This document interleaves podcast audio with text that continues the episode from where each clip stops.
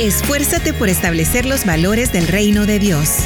En femenino, iniciamos.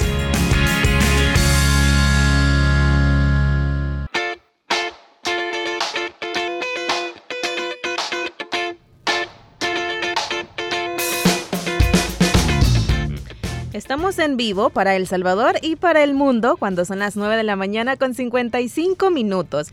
Bienvenidas y bienvenidos a todos los que se conectan a través de esta plataforma. A través de los comentarios usted puede estar participando de este tema que ya en unos segundos voy a compartírselo, pero antes quiero también saludar a quienes nos están escribiendo a través del 7856-9496. Rosy, Miguel Ventura, Ezequiel Bernal, José Luis nos están escribiendo y nos están saludando. Muchas gracias a ustedes. Hoy sí, vamos ya a compartir el tema de este día y es que hoy vamos a estar hablando acerca de cómo mantener mi independencia eh, estando en una relación, estando en, una, en un noviazgo, estando con una pareja. Pero antes de iniciar ya de lleno con el tema, voy a ponerle acá en pantalla al invitado de este día, el pastor Gerardo Campos. Bienvenido, pastor, ¿cómo está? Bien, gracias a Dios estoy mejor que ayer. Muy bien, muy bien, eso es muy bueno, nos alegra mucho escucharlo. Gracias. muy bien, hoy tenemos este tema, pastor, cómo mantener mi independencia estando en una relación sentimental. Yo creo que bastante pertinente el tema para la fecha. Ah, bueno, a propósito, coincidentemente. Claro. Em, hay muchas personas, para ya ir entrando eh, en materia, que afirman que cuando se está en una relación sentimental es el fin de la independencia. Se anula al individuo. Se tendrá que olvidar de amigos, de familia, para concentrarse en su pareja. Bueno, esa es una idea eh, que se ha acentuado mucho en una cultura en la que hay una imponencia, eh, y hasta cierto tipo de sumisión de una persona hacia la otra. Parece que el más fuerte en su carácter predomina y entonces toma posesión, cosa que no debería de ser así. Realmente es un error. Eh, pensarlo es un mito que en la cultura se ha acentuado, sobre todo estas culturas nuestras que son muy machistas y donde el patriarcado predomina, sobre todo la balanza se va por ese lado. Claro. Y bueno, también hay muchas personas que es por esta razón que le temen al compromiso porque piensan que tiene que haber un sometimiento porque eh, la relación es sinónimo de tener que abandonar pasatiempos o tiempo para sí mismos de igual manera de lo que les gusta hacer. Sin embargo, como usted muy bien lo ha dicho, esto no es así, esto no debería ser así.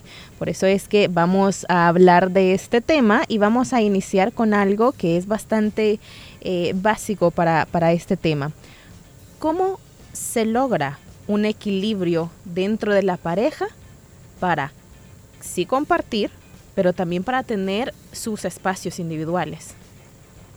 Es eh, necesario primeramente comprender que los seres humanos somos independientes, debemos de serlo, debemos de procurar eh, dignificándonos, conservar esa eh, individualidad porque somos personas que cada uno tiene una personalidad muy particular y esa personalidad no puede ser eh, dañada, afectada, eh, borrada, por así decirlo, o casi que se borra, se eclipsa. Se anula. Sí, esa es la palabra. Queda como bajo la sombra de la persona que posee una personalidad más dominante comúnmente o por lo general eh, somos los hombres quienes queremos predominar, eh, dominando y eclipsando, controlando a la otra persona, pero también hay casos que lo contrario, hay mujeres, depende del carácter de cada quien. Pero esa individualidad yo creo que es algo que Dios nos ha dado y por eso es que la Biblia dice que somos constituidos como seres tripartitos. El ser humano consta de tres partes, el espíritu, el alma y el cuerpo. Y ninguna de esas partes debe de ser sometida o invadida. Por eso creo que la manera de poder mantener un balance es seguir siendo quienes somos y no ser anulados. Es innegociable. La personalidad, la individualidad es, repito, innegociable. No se trata de que vamos a entregar nuestra personalidad para que se imponga a la otra persona por el hecho de que son las condiciones para ser aceptados, para ser queridos, para ser amados. El amor no es una negociación. Las personas decidimos amar. Incondicionalmente tiene que ser. No se trata de que vamos a regatear y entonces yo te rindo mi vida como que si fuese Jesucristo, ¿verdad? o me someto a ti, acepto tus reglas, tus condiciones. Eso en detrimento de nuestra individualidad. No puede ser así, entonces comprender que debemos seguir conservando nuestra individualidad y si acaso vamos a transformar nuestra personalidad, va a ser en el caso de los cristianos para agradar a Dios, para obedecer su palabra, pero nunca queriendo responder a quien nos demanda ser la persona correcta. Porque cuando eso ocurre, quienes piden que seamos que seas tú la persona correcta, que sea el otro la persona correcta, ellos no lo son. Comúnmente demandamos o pedimos algo que no estamos nosotros eh, cumpliendo. Pero creo que el balance va a darse al saber de que ninguna relación debe de anular la personalidad, la individualidad de cada uno. Es decir, pastor, que, em, por ejemplo, si parte de lo que soy yo como persona es que a mí me encanta eh, hacer ejercicio, a mí me encanta ser deportista, ser atleta y eh, voy muy seguido, estoy en algún equipo, algo, y cuando entro a la relación me olvido de todo eso para hacer eh, hacer todo lo que a mi pareja le guste, por ejemplo. No es así, ¿no? Eh, no, no puede ser que si la otra persona no está, no está de acuerdo en algunas eh, prácticas cotidianas, el estilo de vida. Para eso es el, el noviazgo previo al compromiso matrimonial. No es tan solo el romanticismo, el noviazgo no consiste solo en abrazos, besos y experiencias que llevan al tercer cielo, por así decirlo. Eh, no, el noviazgo es para conocer a la persona y aceptarla tal y como es y no esconder previo al matrimonio quiénes en verdad somos. No se trata que en ese ejemplo que usted ha mencionado, la otra parte, el cónyuge, diga, yo no sabía que tú ibas al gimnasio. Eh, no puede ser.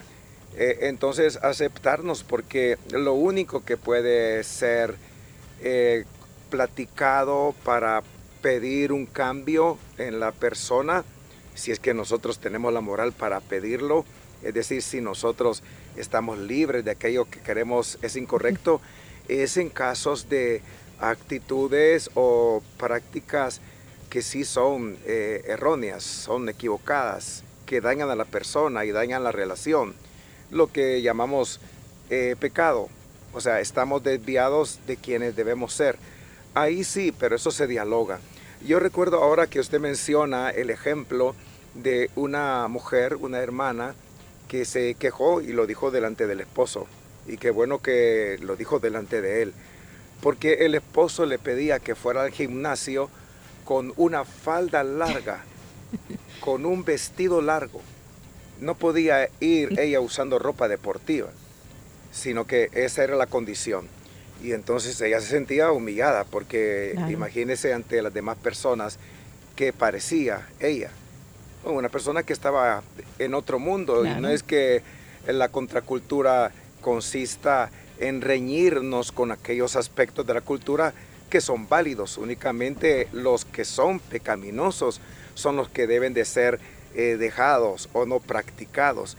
Pero usar ropa deportiva, y yo no creo que sea ningún problema. Pero imagínese esa persona en esa situación condicionada. Estamos hablando de que no puede ser así, entonces debemos de aceptar a la persona y no imponernos.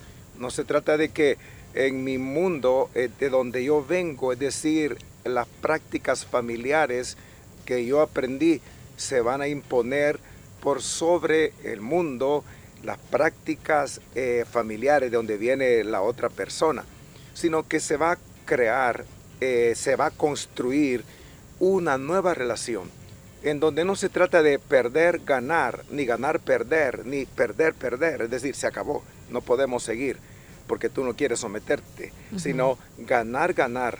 La armonía es importante, para lo cual la comprensión juega un papel importante, el diálogo pues va a llevar a la comprensión y no se trata de que eh, subjetivamente yo pienso, yo siento que eso no es conveniente e imponernos. Eh, quienes más nos imponemos somos los hombres, es que venimos de un molde bien complicado, de una estructura patriarcal, en donde casi como los judíos, por ejemplo, cuando en el libro de Deuteronomio se habla del décimo mandamiento, no codiciarás la mujer, no codiciarás la casa, la propiedad, el amo, las cosas del prójimo. Eh, se incluía a la mujer como algo que no debía ser codiciado, por supuesto, pero se le catalogaba como un objeto, entonces en esa categoría es mencionada como propiedad del el hombre, propiedad. Y es interesante, fíjese hermana Liz, porque por ejemplo hubo un reajuste con respecto a la ley del nombre de la persona natural, ocurrió en el año de 1990 en donde el decreto legislativo 450 en el artículo número 21 ya da lugar a otra forma con respecto al nombre de la mujer casada. Lo voy a mencionar, la mujer que contraiga matrimonio podrá seguir usando sus apellidos o agregar a continuación de su primer apellido el primero del cónyuge, precedido o no de la partícula de, la famosa partícula de. que hacía pensar o hace pensar que ella, la mujer del hombre casado, le pertenece. Eso ha dado lugar ya a una idea de sometimiento de la mujer, en donde entonces ella tiene que obedecer las otras interpretaciones eh, bíblicas mal conceptuadas que hacen pensar y se enseña que la mujer debe de estar eh, sumisa cuando eh, no es sometimiento, sino es sujeción. Y la sujeción es importante porque le permite a la mujer ser ayudada por el hombre. El hombre es protector. Y es como, se, como que se aferra a alguien, a algo, para poderse ayudar y salir adelante. Ese es el tipo de servicio, de amor, ministrando la ayuda que a la mujer que es catalogada en la Biblia como vaso más frágil se le debe de dar. Ese es el sentido de la palabra estar sujeta, pero no estar eh, sometida y eso de la partícula de cuanto ha mal orientado a las personas. Interesante, eh, interesante dato el que nos comparte Pastor. Y creo que acá usted está hablando de una relación de control en donde generalmente eh, lo decimos así porque traemos toda esta herencia cultural que usted nos menciona, pero sabemos que hay excepciones. Em, pero, sin embargo, en la mayoría de los casos es el hombre el que controla. No estamos hablando de estas relaciones de control, pero hay otro tipo de relaciones en los que se puede caer si se anula el individuo estando en la relación. Y yo quiero que mencionemos estas. Por ejemplo, las relaciones codependientes, en donde una parte de la relación se entrega por completo a la otra persona, en el sentido de que no existe si no es por la otra persona, si no es para la otra persona. Eso es también bastante peligroso, ¿no, pastor? Eh, es un serio problema cuando se entrega completamente. Eso no es amor Amor no es una entrega incondicional en el sentido de sometimiento. Debe ser una entrega incondicional en el sentido de servir a la otra persona, pero no de someterse incondicionalmente. Y entonces no tengo voz ni voto, no tengo voluntad. Es delicado porque decía al principio que la Biblia nos muestra en la primera carta a los tesalonicenses, capítulo número 5, versículo 23, que los seres humanos somos tripartitos. Pero cuando el alma, que es parte del el ser, es eh, vulnerada, y en esos casos, porque el alma es el asiento de las emociones, de los deseos, es eh, el asiento donde radica la voluntad, la capacidad de decidir libremente. Eso jamás. Eh, y si en algún momento por haber razón, ya sea social, ya sea eh, porque un gobierno o una persona nos somete, pues debemos de emanciparnos. Se llama la emancipación de la conciencia. No puede nuestra voluntad estar sometida, anulada. Eh, no se trata de que eh, soy codependiente y todo lo que tú digas haré. Y eh, malinterpretar textos como cuando dice Pedro que Sara obedecía a su esposo Abraham llamándole Señor. Pero ¿qué está diciendo el apóstol Pedro? Pues está protegiendo a la mujer, como decíamos, para que el hombre la defienda pero no se habla de la anulación de la voluntad. Eh, eso es algo que no puede ser invadido. No puede ser invadido nuestro espíritu, aunque el pecado lo daña y el diablo podría también dominar.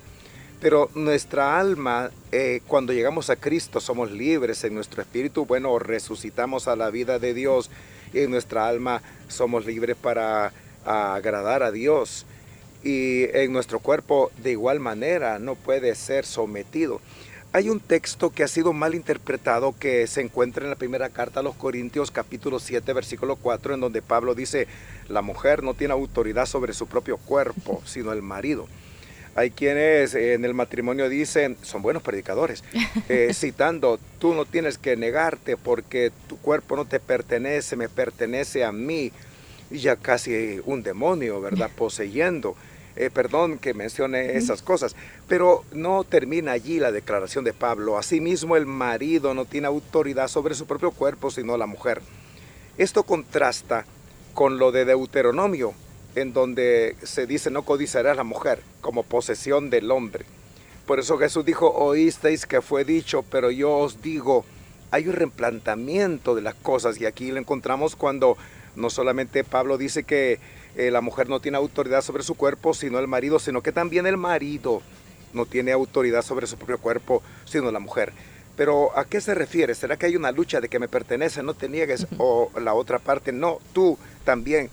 No, lo que significa es que hay un principio ahí de que son el uno para el otro. Esa es la verdad que allí se está declarando, que ambos se pertenecen que ya no solo el hombre, como era la costumbre cultural, eh, tiene a la mujer como posesión, como un objeto, como una cosa que le pertenece, sino está regulándolo con la otra mención y debe de verse allí el principio de el uno para el otro.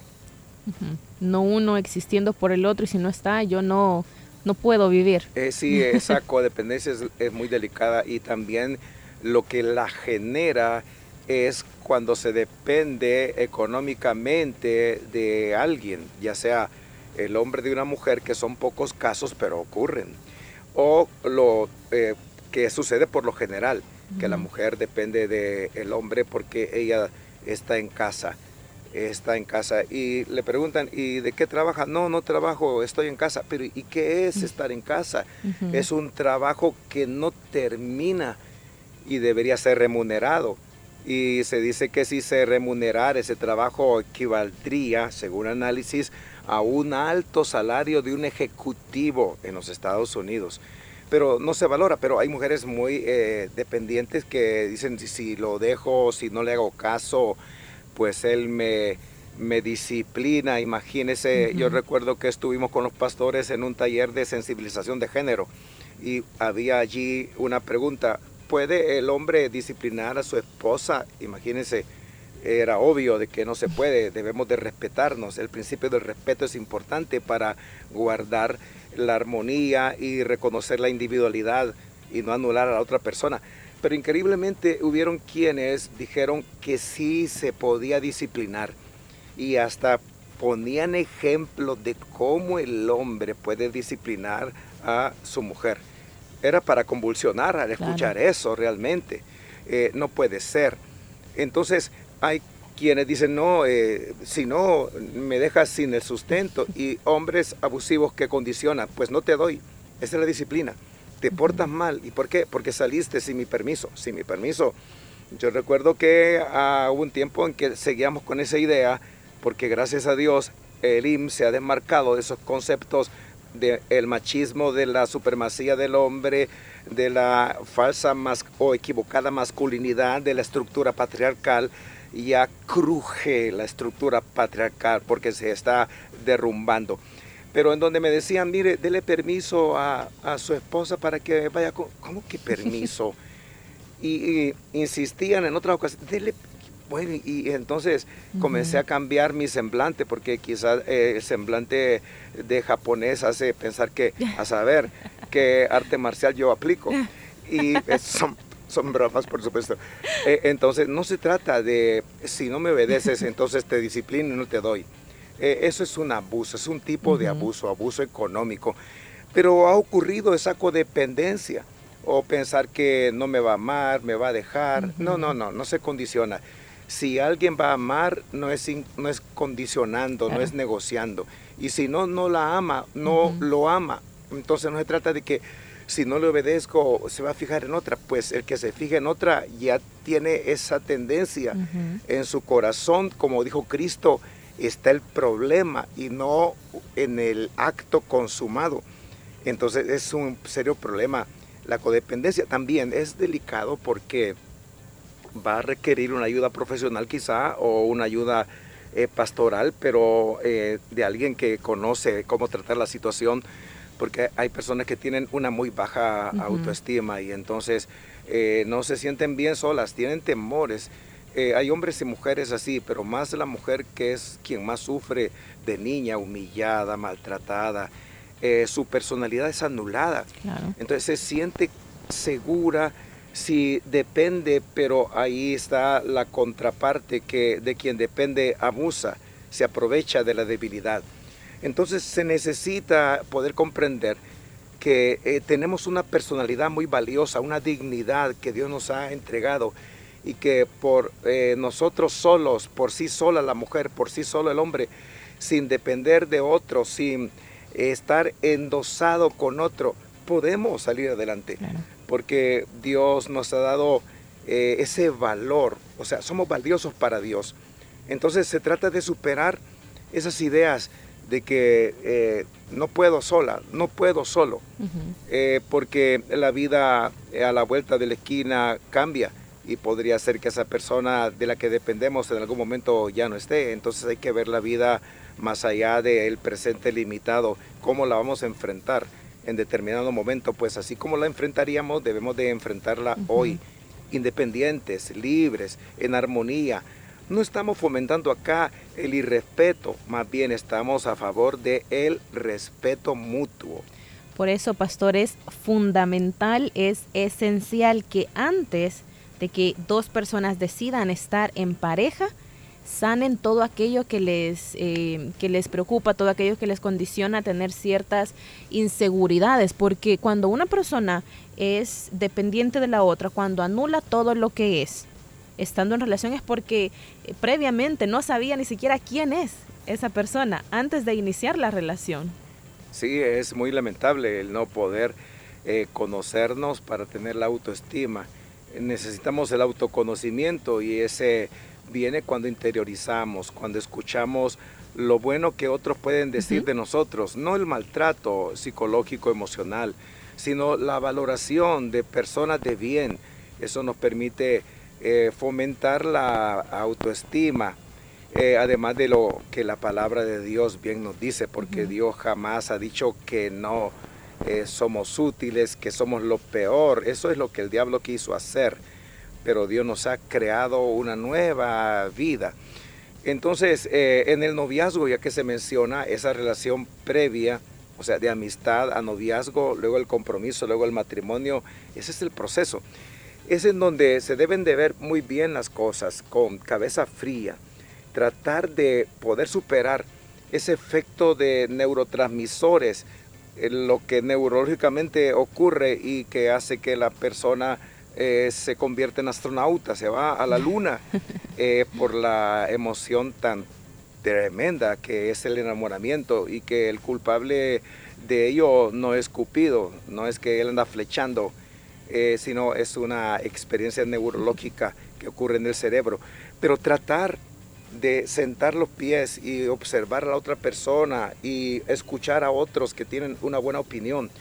Porque lamentablemente relaciones que comienzan mal y comienza a notarse el abuso, el control, eh, la, manipulación. la manipulación, ya sea del joven hacia la señorita o viceversa. Eh, relaciones que le llaman vampirescas porque se le prenden para extraerle todo lo que la persona es.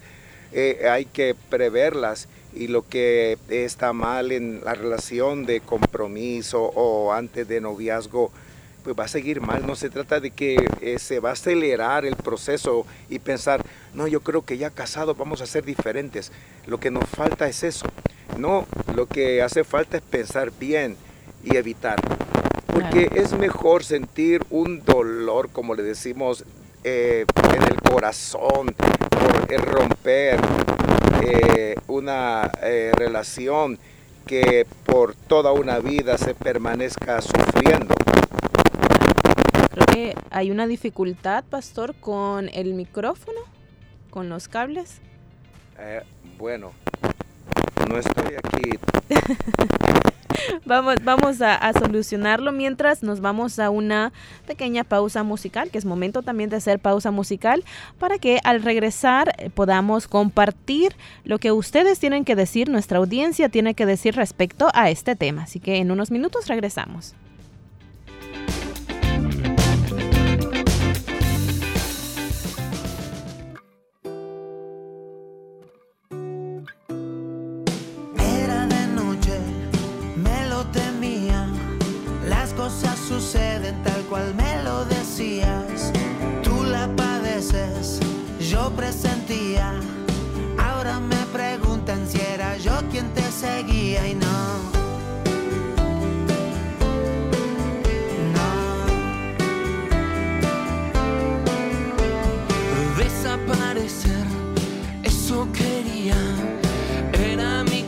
distancia la que me perseguía.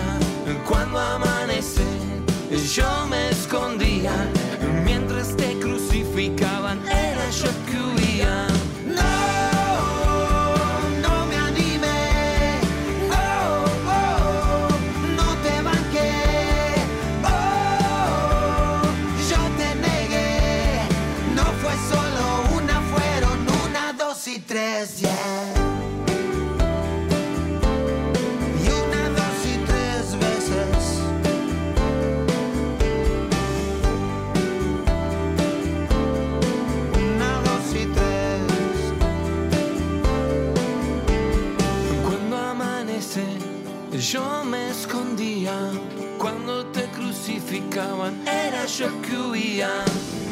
La vergüenza y el temor, mis labios.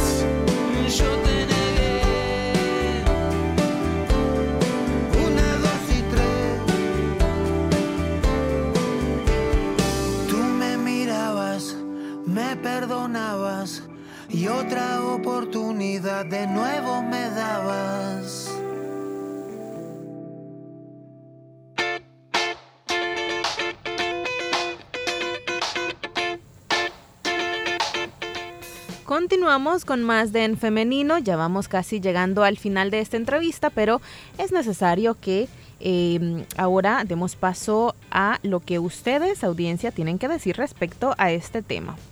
Por acá nos saluda Darwin Castillo y nos dice, saludos a todos, soy hombre y me alegra que el pastor tenga una idea diferente de valor y respeto hacia la mujer.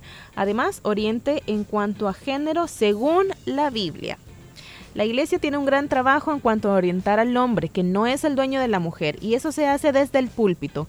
Hay un tema interesante y es que algunos pastores orientan al pueblo de forma machista. Gracias, eh, Darwin Castillo, por su participación. También tenemos por acá y nos dicen Dios les bendiga. Interesante tema. Mi caso es eh, muy a la inversa. Al principio de mi matrimonio tomé tan literal lo que dice la Biblia. No tenía amistades y menos tiempo para mí. Pero empecé a servir en la iglesia y por los compromisos que conlleva inicié relaciones de amistad. Tuvimos varios roces con mi esposo por esto, por mi cambio radical, por mi cambio de actitud. Pero perduró la confianza y el conocimiento de mis amistades eh, también por parte de él. Eh, y eso es lo que ha hecho que funcione esta situación. También por acá nos dicen, em, Dios les bendiga, yo les comparto mi caso. En mi hogar ambos sentamos bases desde el principio. Él va donde su familia cada vez que puede por cosas del trabajo, casi no podemos asistir juntos, pero él va. Yo también visito a mi familia y es eh, cuando cada uno puede, hacen cosas diferentes. Solo tratamos de comunicarnos qué es lo que vamos a hacer. Y así, en todo, tratamos de tomar decisiones juntos. A él le gusta el fútbol y yo trato de ir con él. Y tratamos de enseñarle eso a nuestro hijo, porque también tomamos en cuenta su palabra. Dios les bendiga. Muchas gracias por esta participación. También nos dicen, muy edificante este tema. Creo que en el matrimonio, cuando hay complicidad en armonía, es muy bonito. En el cristianismo se da mucho que las hermanas llamen al esposo como eh, el hermano Carlos, por ejemplo, y pareciera que el esposo es más el patrón que el amado, pero este tema ayuda a ver la relación de forma horizontal y no vertical. También tenemos por acá otro eh, comentario quien nos dice, Pastor, ¿qué consejo le podría dar a una mujer que el hombre le dice eh, palabras hirientes, que la puerta está muy ancha para salir, para irse, y ella sigue ahí por el apoyo económico y por amor a su hijo? De igual manera tenemos un último comentario que nos dicen, eh, es importante que se toquen estos temas más allá del romanticismo y verlo de manera racional. Muchas gracias por estos buenísimos comentarios que aportan mucho a esta conversación. Pastor. Sí, sobre todo la interesante porque eh, contribuye de una manera que es necesaria para poder ver otras cosas y escuchar. Eh, pero lo que decía la persona de condicionar, eh, a pesar del maltrato y el señalamiento está a la puerta, eh, yo creo que es demasiada humillación.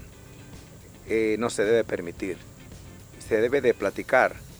y si no se puede platicar porque la persona mantiene esa posición muy, muy cruel, muy dura, de maltrato, de abuso, abuso de todo tipo, porque ahí se puede ver, es como la punta del iceberg y se puede ver que hay otras situaciones. Eh, pues buscar la ayuda de un pastor si él se congregara, eh, porque podría ser el caso de que también diga que es evangélico, para tratar de resolver esto. De lo contrario, debe de dignificarse y no está sola, por eso decimos que las mujeres deben de ser emprendedoras, y tener capacidades como habla el versículo capítulo 31 del libro de Proverbios, que la mujer es una mujer virtuosa porque es emprendedora, porque no depende. Y hay maneras de poderse independizar, de lograr una autonomía económica, hay maneras, hay formas. Y no estar allí sufriendo porque si no, ¿de qué va a vivir? Se pregunta ella, o qué de su hijo. La vida se puede replantear y lo mejor es que Dios está a favor de aquel que está sufriendo, de aquel que está siendo maltratado, para honrarle, porque Dios quiere la dignificación de toda persona. No debe de quedarse en esa situación, debe de ponerle paro tomando decisiones que pudiera pensar son saltos al vacío. No, debe de pensar la manera de poder salir adelante y lo va a lograr definitivamente. Pero eso es mejor. El riesgo controlado a seguir sufriendo una humillación que podría derribarse en algo eh, muy lamentable como está ocurriendo últimamente aquí en el país, varios feminicidios, ¿verdad? Así es. Pastor, tenemos otro comentario que nos dice, esto de la dependencia o del control pasa también con los hombres, es decir, de mujeres hacia hombres. Y nos dicen que hablemos también de esto. Acá lo hemos mencionado, no estamos diciendo que eh, solamente es la mujer la que sufre, sino eh, nos estamos basando en algo histórico, en cifras que existen respecto a eh, tantos abusos que ha sufrido la mujer históricamente. No estamos anulando que hay un problema también que puede ocurrir, que la mujer eh, también pueda ejercer algún tipo de control sobre el hombre, sin embargo estamos hablando de lo que pasa con, que pasa más o que es más común, ¿no, pastor? Sí, ocurre porque hay personas con carácter muy fuerte. Claro y también eh, a veces se piensa que el, amor se negocia, que va a ser la manera en que yo puedo eh, tenerla a ella si me someto. O a veces hay eh, fallas que han ocurrido en la relación matrimonial, faltas que se han dado, que hacen que el hombre entonces se rinda completamente y rinda cuentas, pero hasta del último centavo que tiene o el más profundo pensamiento o el suspiro, eh, porque de esa manera eh, se va a estar, va a estar bien. Entonces no se trata de negociar, no. Así es. Bueno, vamos llegando entonces al final de este programa y recapitulando, para mantener mi independencia en la relación, primero debo reconocerme como soy, quién soy, o sea, mi individualidad, no debo dejar de hacer eh, lo que yo hacía antes de iniciar la relación, es decir, hay cosas que eh, se hablan en pareja y como nos decía una eh, oyente, hay que establecer límites y hay que comunicarse de esta manera. Estos son algunos de los componentes para mantener nuestra independencia, pastor. Sí, es importante trabajar la armonía y el amor, la decisión de procurar el bienestar de la otra persona. Asimismo, el respeto juega un papel importante, creo que es el eje transversal que está allí en el amor, el respeto, eh, porque todo aquello que se hace irrespetando, pues es anular a la otra persona y la armonía en donde queda. Bien. Pastor Gerardo Campos, le agradecemos muchísimo que nos haya acompañado en esta mañana conversando acerca de este tema tan importante. Es siempre a la orden tratando de, de ayudar, de contribuir. Le agradecemos nuevamente y le deseamos que tenga un feliz día. Igual, gracias. Bendiciones. Y ahora también agradecemos a nuestra audiencia, gracias por estar participando de este tema. Sus opiniones han sido muy buenas, han sido también de mucho provecho para enriquecer esta conversación. Por eso les agradecemos y ahora también les invito a que esta entrevista, si usted gusta repetirla, si usted gusta escuchar nuevamente, eh, pueda buscarla a través de nuestra página en Facebook en Femenino SV, queda guardado este en vivo y de igual manera alrededor de las once y media de la mañana ya la puede encontrar en SoundCloud, en la plataforma de SoundCloud. Así que tiene muchas opciones para volverla a escuchar, para compartir también esta entrevista con alguna persona que la necesite em, escuchar. Nos quedamos hasta acá, pero la invitación es para que el día de mañana nos encontremos nuevamente a partir de las 9.30 en punto a través del 100.5 FM y a través de En Femenino SV. Que tengan un feliz día y también muchas bendiciones. La respuesta más rápida es la acción. En femenino. Hasta la próxima.